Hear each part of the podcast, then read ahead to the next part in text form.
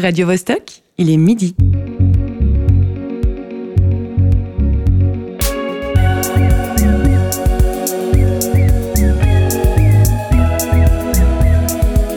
Midi bascule. Tous les vendredis à midi.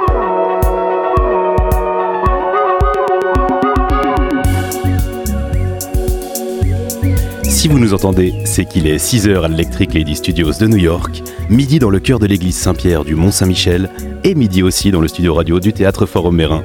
Je suis Guillaume Pilancet, Mako Micro et Jessica Da Silva Villacastin. À la régie aujourd'hui, nous avons Charles Menger. Bienvenue à tous sur Midi Bascule.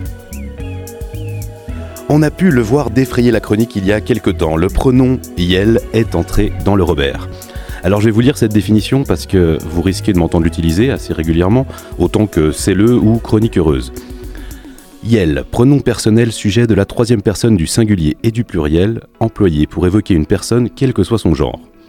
Alors commençons par une petite piqûre de rappel à celles que ça continue d'offusquer ou qui ont la fâcheuse tendance à tout confondre. Un dictionnaire a pour rôle de recenser les occurrences et l'utilisation des mots par les locuteurs et locutrices à un instant T. Il ne donne pas un avis ni une directive sur comment utiliser la langue, il ne promeut pas une idéologie. Je le répète pour celle du fond, un dictionnaire recense. C'est un référencement des mots de la langue. Donc si on trouve yel entre idyllique et if, l'arbre, hein, pas cet indico de français, eh bien c'est uniquement parce que les documentalistes du Robert, c'est le don, c'est le métier, donc ont observé que Yel est utilisé, que cette utilisation est croissante et observable dans un corpus vaste et varié. Vous l'aurez peut-être deviné, aujourd'hui nous allons parler d'inclusion. Mais point de débat autour du langage inclusif, à chacun, chacune, chacun de choisir comment Yel s'exprime. Mais Guillaume, pourtant, quand on entend le mot inclusion aujourd'hui, on pense facilement LGBTQIA, queer, on pense genre. C'est vrai, c'est un peu autour de ça que va s'articuler l'émission du jour. Est-ce le rôle de l'art de favoriser l'inclusion? Est-ce que c'est un support à l'activisme? Qui est légitime à aborder? Quel sujet? Qu'en est-il du pinkwashing, l'équivalent du greenwashing pour les questions de genre? Mais avant de nous lancer, je me permets un dernier aparté. En effet, autant la majorité des adjectifs de la langue française permettent un agenrement à l'oral, autant il est compliqué de faire entendre le X que l'on trouve à l'écrit dans toutes, tux par exemple. Donc soyez certaines, certains, certains, certains que nous ne souhaitons pas vous oublier dans cette émission. Avec nous aujourd'hui, nos chroniqueuses Marie-Ève Musier et José Lillo, nous embarquerons dans l'imprévisible météo de leurs états d'âme. Dans notre studio, l'artiste photographe Neige Sanchez est déjà avec nous. Trois mots-clés pour définir son travail, corps, identité et mouvement. Et dans quelques instants, une légende vivante de la culture alternative romande, Greta Gratos, sera avec nous par téléphone, mais avec le cœur.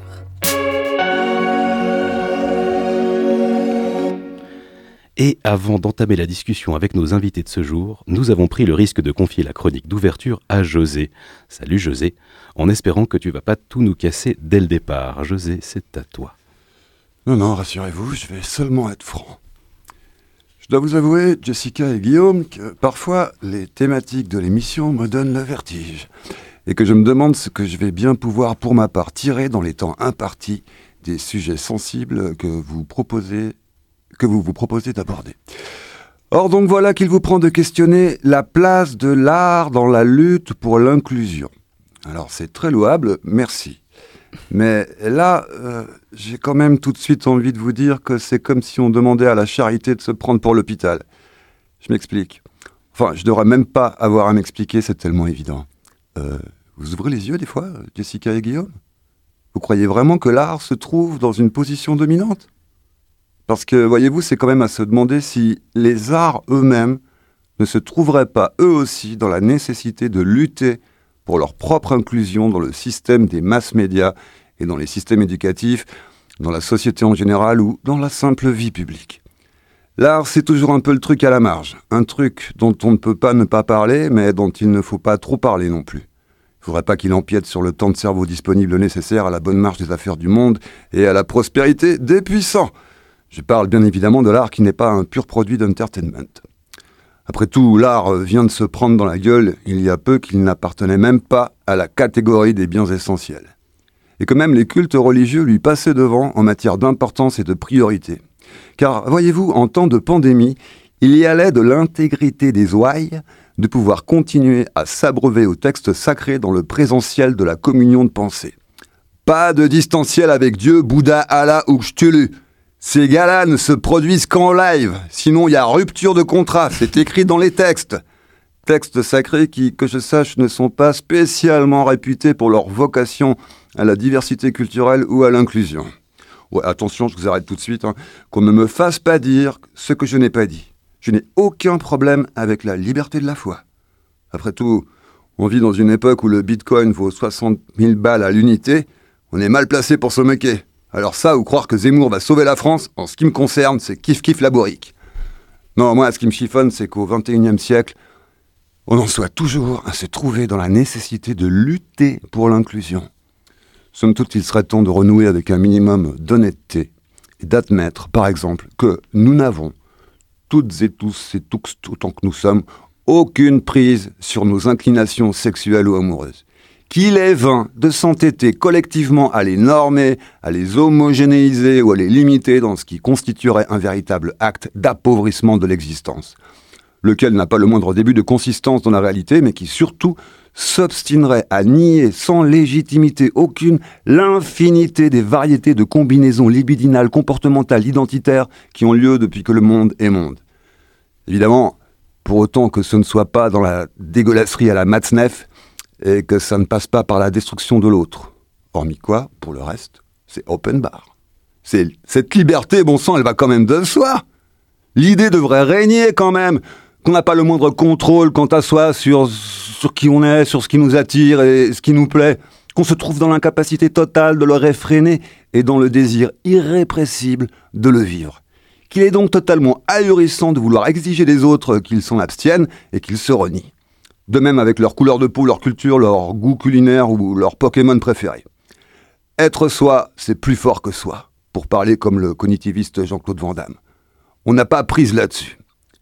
Partant de l'art, dans un large champ de ses disciplines, ayant à partie avec la représentation, il est évident qu'il a à représenter le monde, à partir de ce qu'il est et tel qu'il est, dans son infinie variété, s'il entend s'en inspirer et l'exprimer. Il n'a pas à le refouler, à le censurer, à se l'interdire, à pactiser avec la police de la visibilité permise. Les stratégies d'évitement appartiennent au passé. Que les bagels se rabattent sur les archives du monde d'avant et désertent le présent. Ils n'y sont que les gémissements de spectres et non pas la vie qui a lieu. En revanche, la sorte d'équation qui voudrait que la pratique de l'art soit l'équivalent de la lutte me laisse perplexe. Et je crains que malgré ce cas de plaisant et de flatteur pour les artistes le fait de le croire, la force de transformation du monde se trouve davantage dans l'engagement politique et citoyen, dans le débat public et les actions collectives, que dans la présentation d'une œuvre, du moins à de rares exceptions artistiques près. On ne se penche pas assez sur la notion de l'art comme réceptacle des phénomènes sociaux de son temps, comme accompagnateur et non pas producteur de ces phénomènes sociaux. Enfin, pour terminer, la notion d'inclusion, empruntée par les sciences sociales à d'autres disciplines scientifiques qui en usaient bien avant elle, ne me semble pas aller entièrement de soi quant au projet politique qui nous occupe. J'en veux pour preuve le concept d'inclusion en mathématiques défini comme suit. L'inclusion est une relation binaire indiquant qu'un ensemble est un sous-ensemble d'un autre. Et je vous laisse réfléchir là-dessus.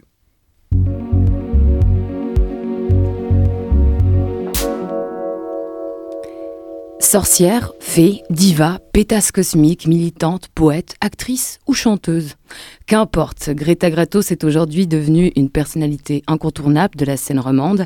Elle prêche au nom des arts et de la liberté d'être et de s'exprimer. C'est une prêtresse libre et contemporaine. Greta Gratos, bienvenue sur Midi Bascule. Mais bonjour, comment allez-vous?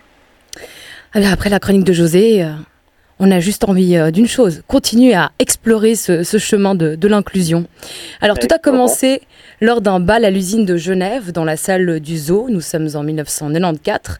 Thématique bal des sorcières. Vous créez à cette occasion un personnage, ce sera Greta Gratos.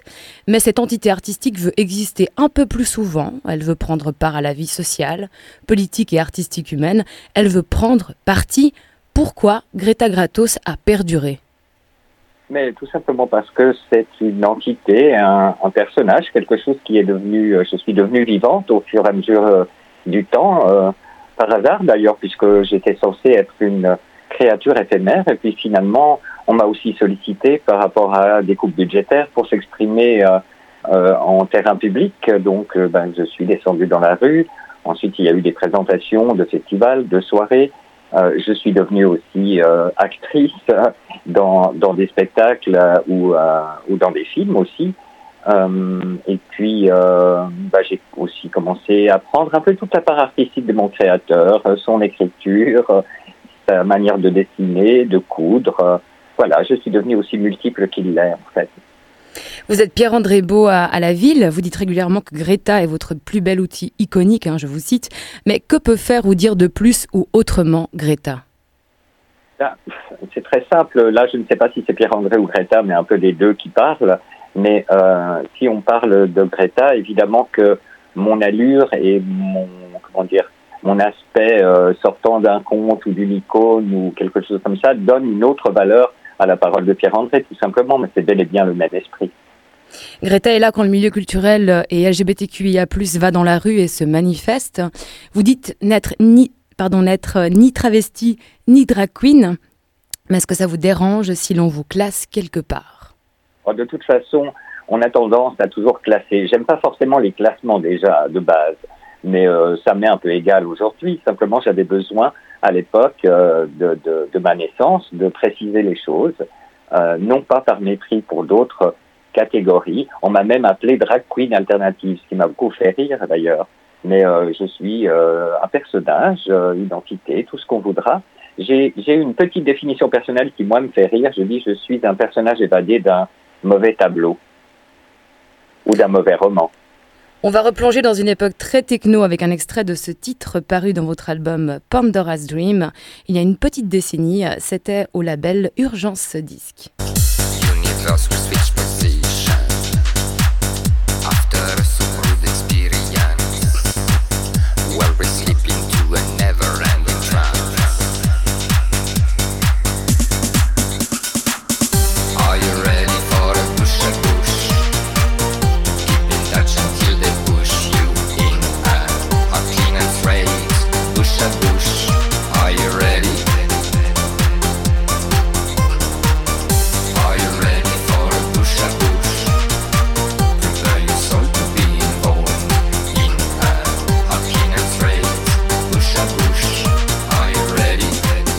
Êtes-vous prêt pour le bouche à bouche Greta Gratos, comment est-ce que votre musique et votre art scénique étaient alors perçus en 1994 ben, Je crois qu'il y avait justement alors bouche à bouche qui a fait un petit tabac genevois, on va dire.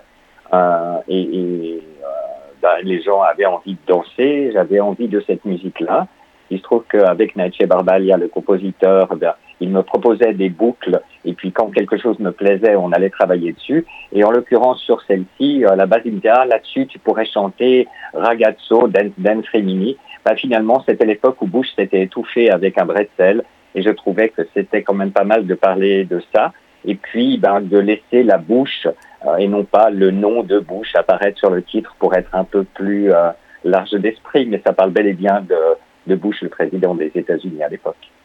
Aujourd'hui, Greta Gratos a 27 ans de scène, mais bien plus hein, en expérience de vie et d'émotion. Quelle place doit avoir euh, l'art dans la lutte pour l'inclusion, tout terrain confondu? Est-ce qu'aujourd'hui, Greta, euh, vous, euh, vous dites la même chose qu'il y a 27 ans? À peu près, avec évidemment des nuances, parce qu'il y a des nouvelles choses qui débarquent que je ne connaissais pas à l'époque. Et puis, j'aime bien m'adapter et, et m'intéresser aux nouvelles idées plutôt que de me braquer comme ce qui se passe avec l'écriture inclusive, par exemple, où, euh, mon Dieu, c'est tellement terrible, les gens vont plus comprendre le français. Mais en fait, le français est une langue qui s'est fixée qu'au XVIIe, XVIIIe siècle avec l'Académie française, où d'ailleurs c'était principalement des mecs, pour être clair. Et puis moi, j'aime bien avoir des nouvelles sonorités qui débarquent, comme le yel qui ressemble au ciel, ou les celleux qui me font penser aux cieux aussi, ou les yel, les hirondelles. Enfin, on a ces sonorités. Et puis il y a cette sonorité particulière qui débarque et qui me plaît beaucoup, même si elle déplaît à beaucoup de gens, c'est le X. De placer des X partout me plaît beaucoup.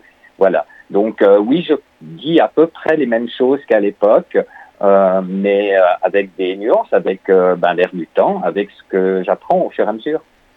Euh, Greta, on parlait juste avant de, la notion d'identité, de comment, comment se définir et comment finalement les autres euh, te définissent, vous définissent. Euh, est-ce qu'il y a, a vraiment des fois cette sensation, est-ce que ça a déjà été vécu d'être, récupéré, d'être utilisé, d'être même essentialisé sur, sur, sur, le, sur le travestissement ou bien sûr, enfin voilà, dans une place où, finalement on, on t'a catalogué?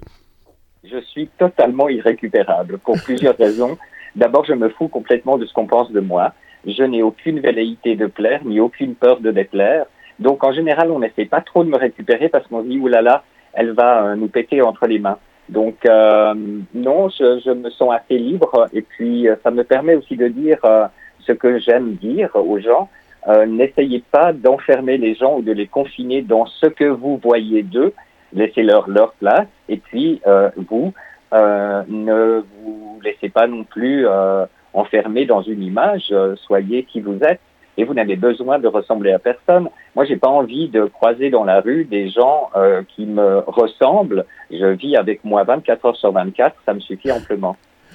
Greta Gratos, euh, au tout début, je vous ai présenté comme une personnalité incontournable de la scène alternative euh, romande.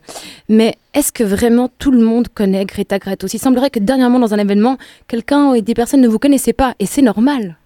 Mais bien sûr, c'est normal. D'abord, je fais rien pour qu'on me connaisse. Et puis, euh, j'aime les rencontres, donc il, est, même important que des gens ne me connaissent pas. Ça me permet tout d'un coup d'être vierge face à eux quand je les rencontre et non pas d'avoir une espèce de, de, comment dire de petite euh, révérence ou de, de, euh, de rapport faux. Donc ça me plaît. Greta, nous allons découvrir un titre très agréable que je ne connaissais pas de Wendy McNeil, In Boca Lupo. Quelques mots à propos de ce titre? Ben, tout passe de, de, en premier abord, euh, In Boca Lupo en italien, c'est ce qu'on dit aux acteurs avant d'entrer sur scène. On dit aussi nel culo della balena, dans le cul de la baleine, mais là, en l'occurrence, c'est dans la bouche du loup. Et euh, là, il s'agit un peu d'autre chose, parce que c'est une autre histoire, mais j'avais envie de cette rythmique, et puis j'ai été très touché par, euh, par euh, la voix, la texture. En fait, j'ai aimé cette texture-là.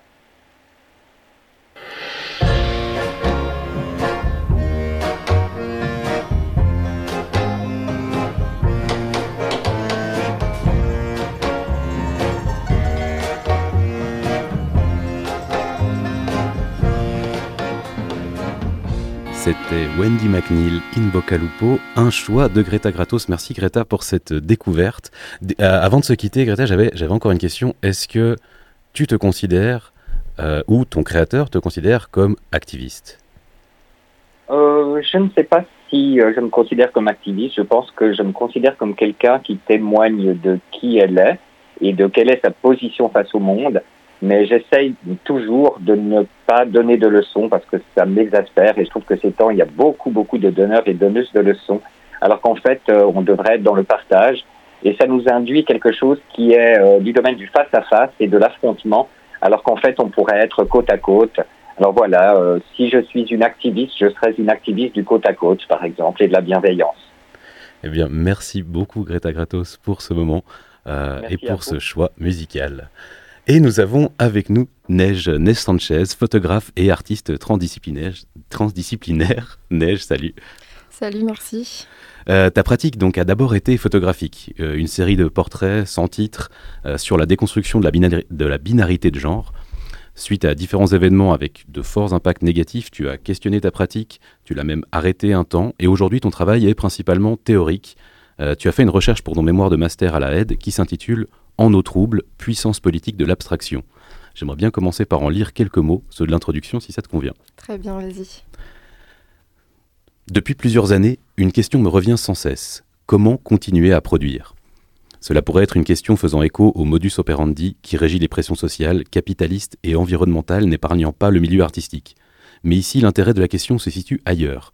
En effet, comment continuer à produire en tant qu'artiste faisant partie d'un groupe minoritaire et marginalisé quand les instances de monstration invitent certains, certaines artistes, non pas pour leur art, mais pour ce qu'elles représentent aux yeux de la culture dominante. Surtout lorsque ce que Yel représente, comme dans mon cas une forme de queerness, est une coche dorée dans l'agenda de la diversité. Que se passera-t-il demain quand l'identité projetée sur moi ne sera plus perçue comme intéressante, valorisante, importante, commercialisable, capitalisable? Est-ce que mon art disparaîtra dans les fumées de l'hypocrisie institutionnelle?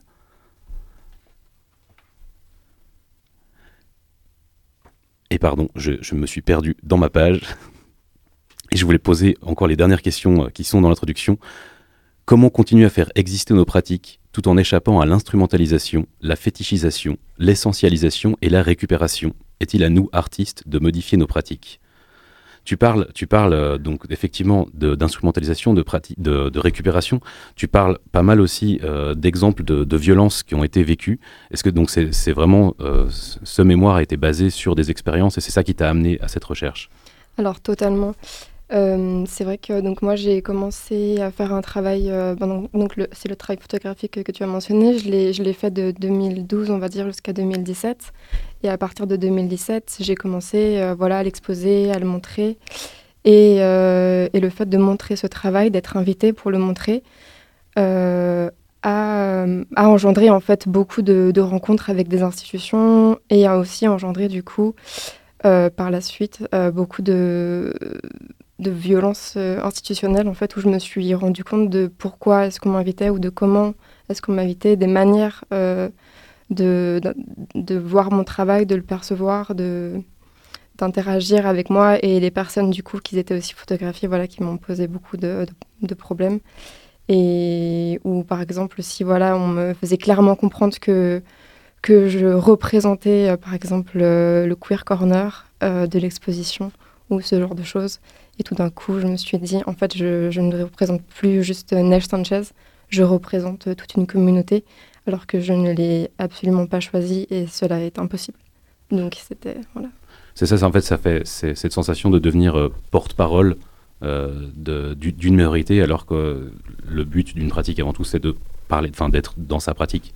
Exactement. C'était, c'est pas, c'est même pas en plus quelque chose que j'avais choisi d'être euh, porte-parole. C'est comme si euh, on, me l'imposait en fait. Je devais représenter toute la communauté queer, euh, comme si ce n'était qu'un bloc euh, monolithique, qu'une qu'une sorte de personne. Et voilà, moi je devais représenter tout le monde, alors que je ne représente que moi-même. On en a parlé un petit peu en, off. est-ce que, l'art participe, peut participer à une pédagogie de l'inclusion?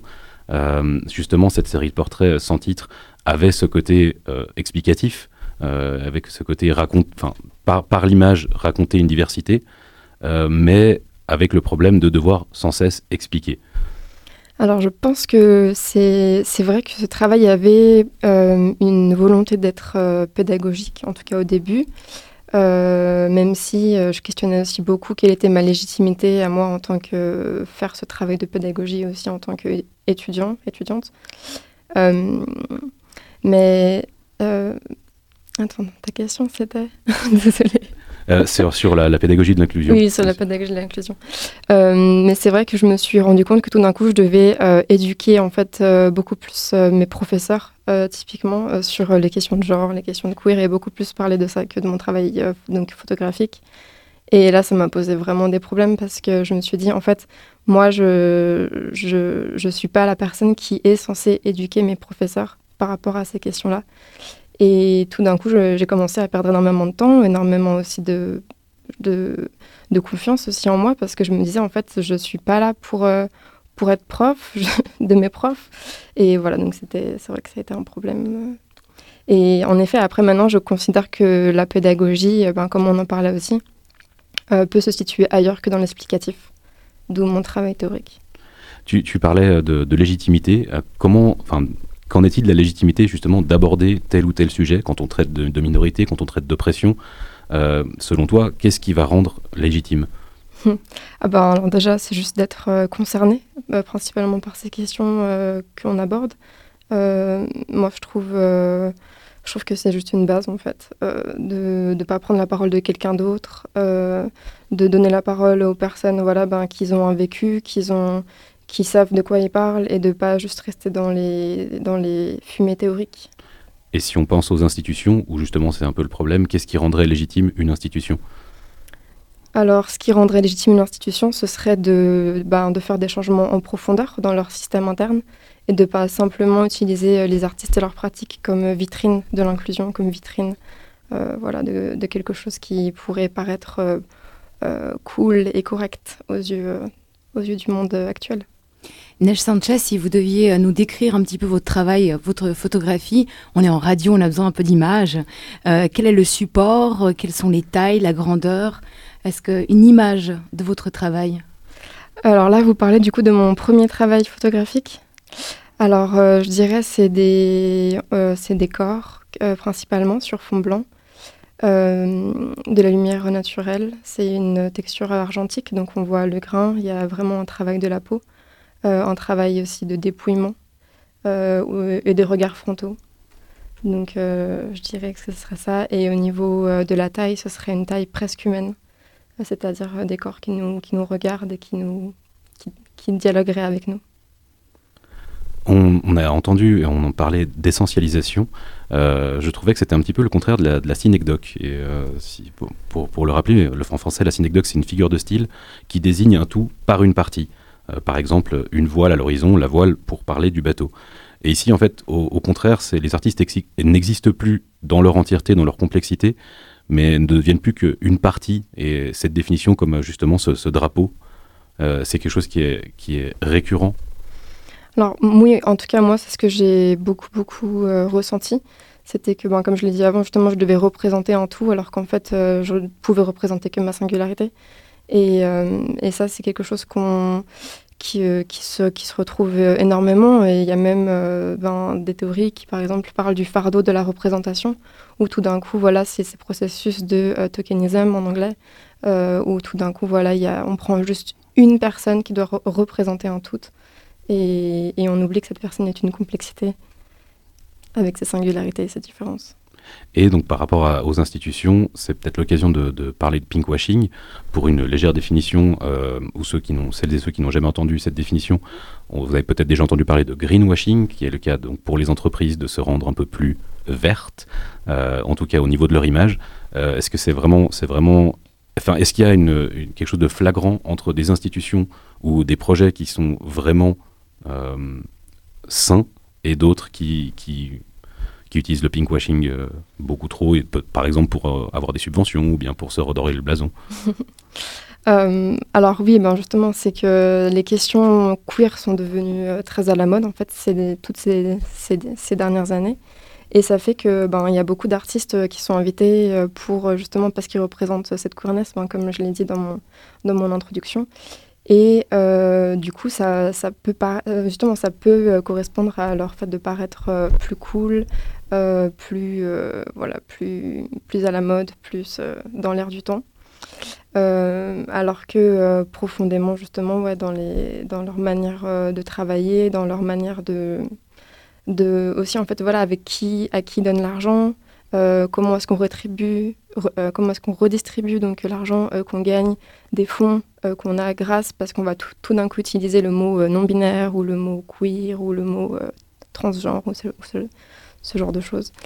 Et, voilà, donc c'est de penser à la, à la, redistribution, de penser à qui on donne, à, qui on donne la parole, comment, comment prendre soin, d'être dans la bienveillance, d'être dans le respect. Moi, il y a vraiment la notion du respect qui est très importante pour moi de plus en plus. Elle était déjà beaucoup avant, mais là, vraiment, c'est quelque chose que je mets comme un point d'honneur maintenant. Donc voilà. Alors je sais que plus tant que ça a envie de faire de la pédagogie, mais est-ce qu'on peut faire juste une mini explication peut-être pour, euh, pour nos auditoristes euh, entre la différence entre euh, quand on parle d'LGBTQIA+, ou de queer? Alors, ce serait un peu... Il y a plein de manières pour moi du coup de faire cette, cette différence, mais je dirais que la principale, ce serait que pour moi en tout cas, les perspectives LGBT ont des perspectives de normalisation de ces questions-là, c'est-à-dire elles veulent donc s'assimiler dans le système hétéronormé. Euh, bah, par exemple, euh, voilà, donc se battre pour le mariage, pour pouvoir voilà, se marier et avoir le même droit. il n'y a aucun jugement donc, de ma part hein, par rapport à, ces deux perspectives, qui du coup, si je devais parler plutôt de la perspective queer, qui est plus une volonté de s'extraire de, de ces normes, de les questionner et de potentiellement les refuser, voire de enfin, ou plutôt de construire autre chose en fait. Et donc quand on, quand on pense à des normes, finalement, on, fait, on, continue, on pense à des cases. Euh, dans ton mémoire, une des solutions qui est envisagée, c'est l'abstraction. comme solution pour éviter justement ce problème systémique. Une abstraction donc pas au sens du, concept esthétique, mais plutôt de sortir de la possibilité même d'être catalogué. Exactement, c'était voilà une des, une des stratégies que, que j'ai employées, qui était justement de me dire, bah, en fait, pourquoi est-ce que je suis si récupérable, ou en tout cas cette impression d'être récupérable, je me suis dit, parce que je suis peut-être trop lisible trop, je corresponds trop à ce qu'on attend d'être queer ou faire de l'art queer ou ce genre de choses. Et, tout, donc je me suis dit, bon, en fait, euh, maintenant je vais essayer de, de plutôt de devenir euh, abstrait et de faire un travail qui ne correspond plus justement euh, à ce qu'on attend du queer. Et ça me fait penser justement à ce que disait aussi donc, Greta Gratos avant, où tout d'un coup, en fait, elle n'est pas récupérable parce qu'elle ne, elle, elle n'est pas définissable quelque part. Tu as choisi un titre, euh, Death You Gotta Be. On écoute tout de suite.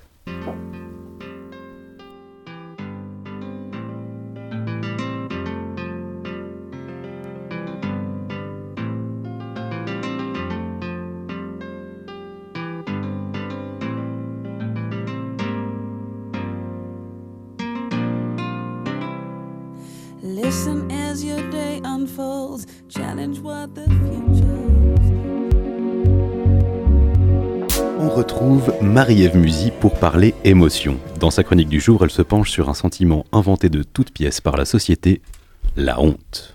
Effectivement, cette émotion n'est pas naturelle. Si on prend un bébé, il sourit, il pleure, il crie, la joie, la tristesse, la colère, il connaît. En revanche, il pète et te vomit dessus, la honte, il ne connaît pas.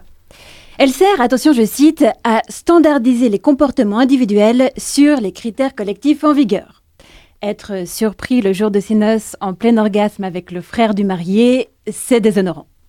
Apparemment, pour que l'émotion se manifeste, deux éléments extérieurs sont nécessaires. Le secret, ou silence si vous préférez, et le jugement. Si le couple est officiellement polyamoureux, la honte ne viendra pas, cette pratique ayant pour modèle l'abeille qui butine plusieurs fleurs. Pas tout le monde n'a honte des mêmes choses. Hein. Guillaume Pidancet se balade avec des caleçons troués qui dépassent de son jean sans problème. Une attitude qui ne plairait pas au créateur du t-shirt de la honte. Un directeur genevois trouvait dégradant d'apercevoir un bout de chair chez ses élèves. Autrefois, il aurait déclaré Couvrez ce sein que je ne saurais voir. À notre époque, il s'attaque à celles et ceux qui osent, oh mon Dieu, se balader en débardeur durant l'été.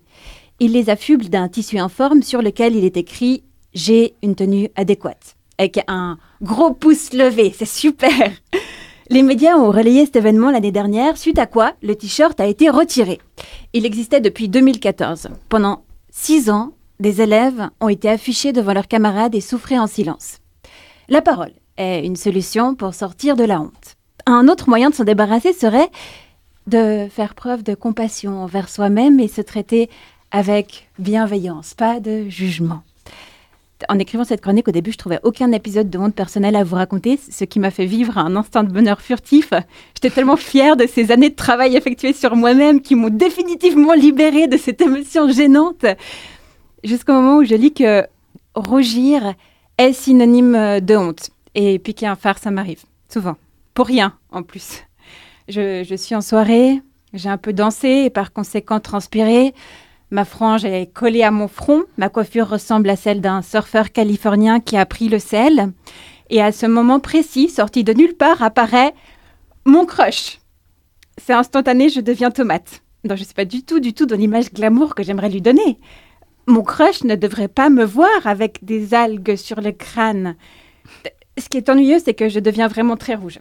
Tous les gens dans la pièce le remarquent. Non seulement je ne peux pas stopper cette montée de sang dans le visage, mais en plus, ma tête devient tellement chaude, je sens qu'elle est cramoisie, c'est terrible. Et si on me signale que j'ai pris des couleurs, ça empire, on atteint le Bordeaux.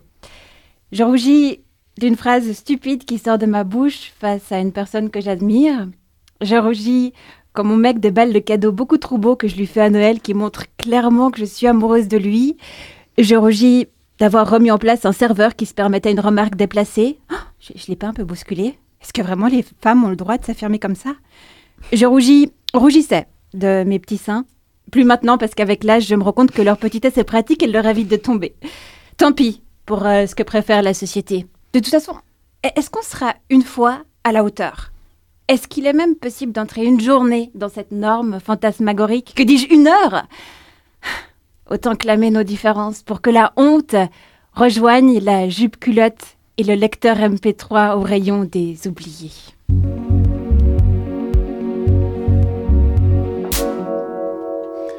Merci Marie-Ève Musy pour euh, ces remarques sur mes vêtements. Je, je, je ferai attention la prochaine fois. Bon, c'est ça de se plier en deux au-dessus de la table régie avant l'émission au lieu de prendre une chaise. hein, oui, non, je, je comprends, je comprends. Par contre, je, te- je, te- je- je le dis pour nos auditoristes qui sont qui n'ont pas la couleur, euh, que, que je te sens proche du Bordeaux bientôt. euh. Ah, c'est ça ce que tu essayais de faire. Ok, je comprends mieux.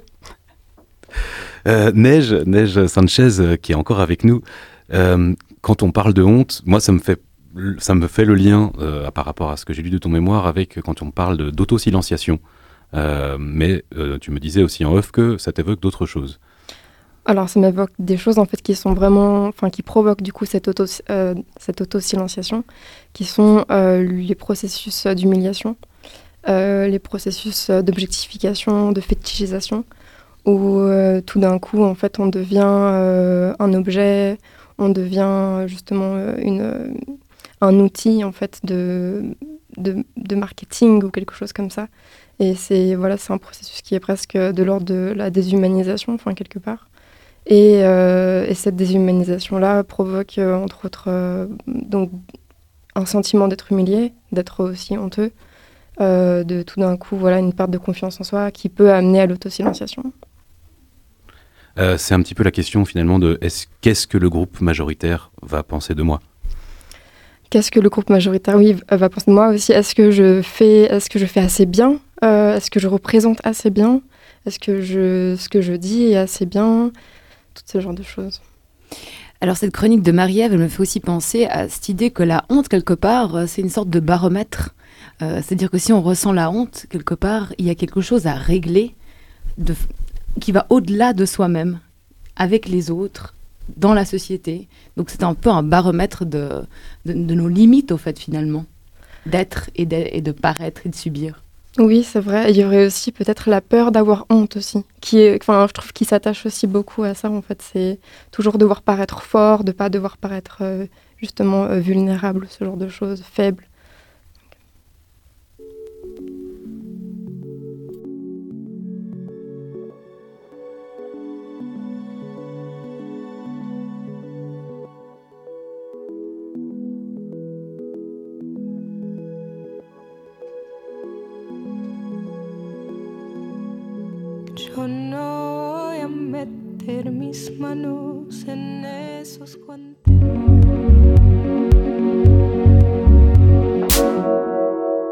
L'énigmatique et puissante Flèche Love avec Festa Tocandira où il est question de masculinité puisqu'elle parle d'un rituel euh, de passage pour les jeunes hommes, c'est en Amazonie, où il faut subir la douleur de fourmis.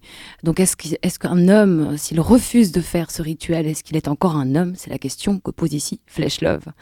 Je vous propose de découvrir un podcast de la plateforme radiobascule.ch. Il est question de vieillissement et de sa perception.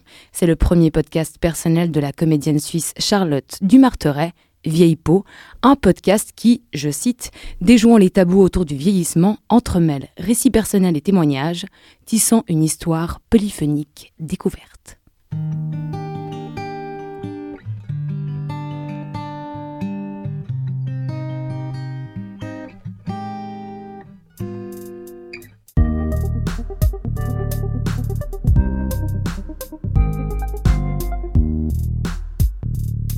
Vieille peau. Vieille peau. Je me sens pas vieille. Je me trouve plus jeune de mon âge. J'ai jamais eu l'impression que j'étais vieille.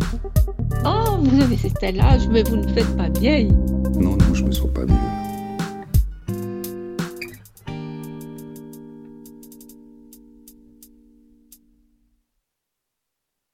Ma peau, celle que j'habite, n'est pas très vieille.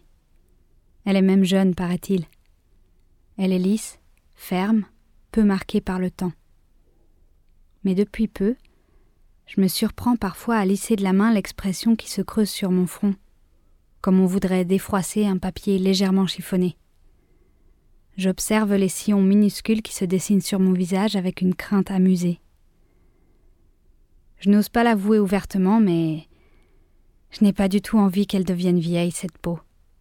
Qu'elle se patine, qu'elle se fripe, qu'elle se ramollisse peut-être. De tout ça, j'en ai même peur. Souvent, j'ai l'impression que je n'ai pas l'âge que j'ai. Sous mes yeux, une photo de moi à 18 ans. Mes cheveux sont pleins de boucles, boostés par les hormones adolescentes, aucune marque ne se dessine sur le contour de mes yeux, et la peau de mon visage enfantin est lisse, elle ne garde aucune trace durable d'expressivité. Quand je vois cette image, je sais que des choses ont déjà changé. Mais malgré tout, c'est comme s'il y avait un fossé infranchissable entre mon sentiment intérieur et la réalité du temps qui passe. Je ne sais pas si cette impression est vouée à s'accentuer au fil des ans. Peut-être que c'est ça précisément vieillir. Devenir autre en demeurant soi-même, écrit Simone de Beauvoir dans son livre La vieillesse. J'aurais adoré pouvoir parler de tout ça avec mes grands-parents. Mais dans ma famille, ils ne sont plus là. Alors je suis partie à la rencontre d'autres peaux plus âgées que la mienne. Ils et elles m'ont offert leurs histoires. Nous nous sommes interrogés ensemble sur ma peur de vieillir, sur sa probable construction. Les questions sont nombreuses, le chemin long. Pour me mettre en route, j'ai cherché à comprendre d'abord ce qui se cachait derrière ce mot, vieux, vieille. Qu'est-ce qu'il veut dire? Ça passe par quoi être vieux? C'est de cela dont il sera question dans ce premier épisode.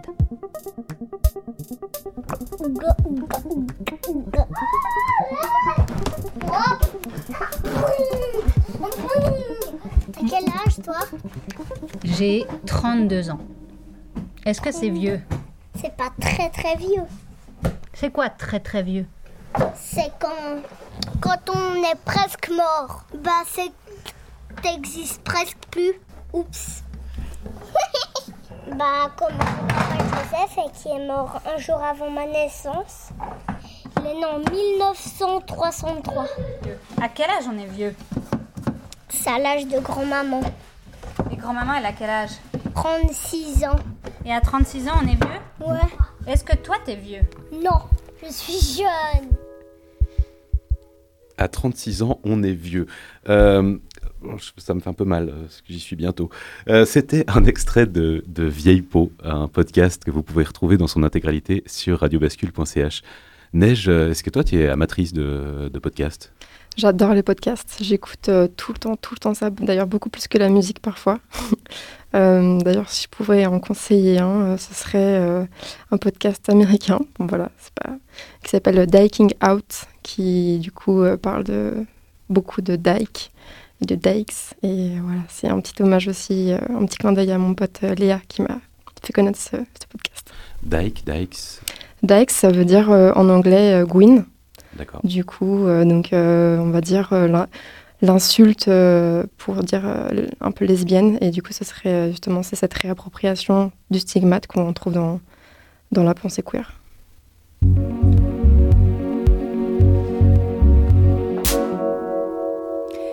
Alice Stern nous propose régulièrement une évasion créative sous la forme d'une consigne. Mais qu'est-ce qu'elle a bien pu nous concocter aujourd'hui?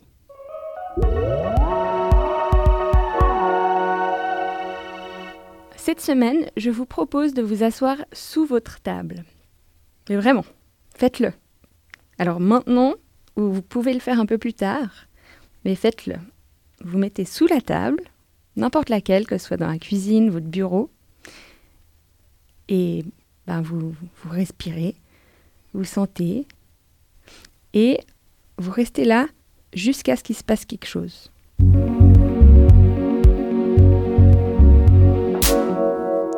Une consigne plutôt acrobatique cette semaine. Et Euh, c'est là que le chat revient. C'est là que le chat Sous la revient. table. Ah, On toujours, vit oui, d'autres choses hein, à terre. toujours sa place. Euh, Neige, avant, avant de se dire au revoir, euh, donc j'aimerais rappeler qu'on peut, qu'on peut euh, trouver euh, ton, ton mémoire en eau trouble. En fait, on peut te le demander. Tu as un site internet, un, je vais y arriver, pardon, un site internet. C'est beau. Ne- non mais je l'avais, le Neige sans...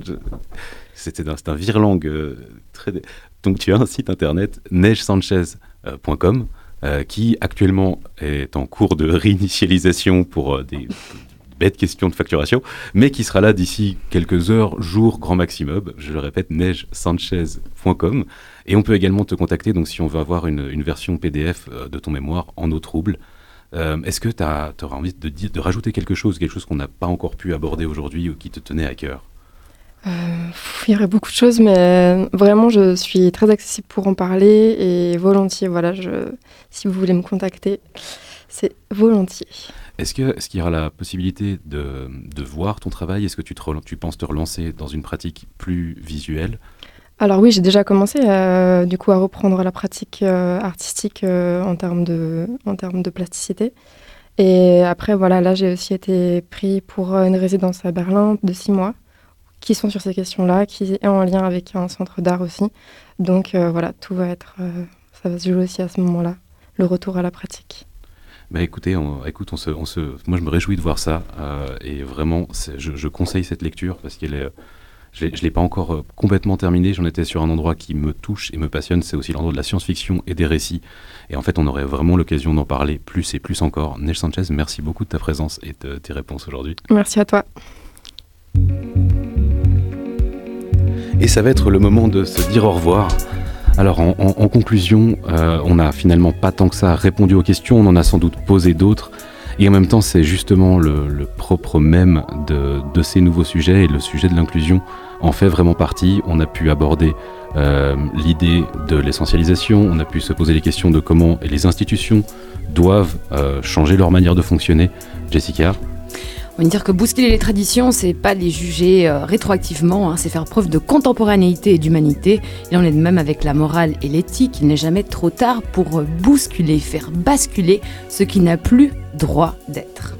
En tout cas, on peut peut-être terminer avec euh, un, mot de la fin et que j'avais beaucoup aimé. c'est- vous n'avez, enfin, être soi-même, c'est finalement peut-être le plus important. Je ne sais plus quelle était la formation exacte de José, mais voilà, enfin voilà, soyez, soyez vous-même, parlez comme vous avez envie de l'être. Et euh, on va remercier Charles Menguer à la technique de cette émission. Oui, on remercie nos invités, nos chroniques heureuses.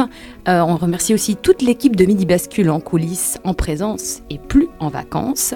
La semaine prochaine, deux mots-clés pour vous donner le ton de notre émission jeux vidéo et immersion, Guillaume? Oui, surtout jeux vidéo, gaming, e-sport, ça fait trois mots. Doux week-end sur les plaines romandes enneigées. C'était Midi Bascule, présenté par Jessica Da Silva Villacastin et Guillaume Pilancet. À la semaine prochaine.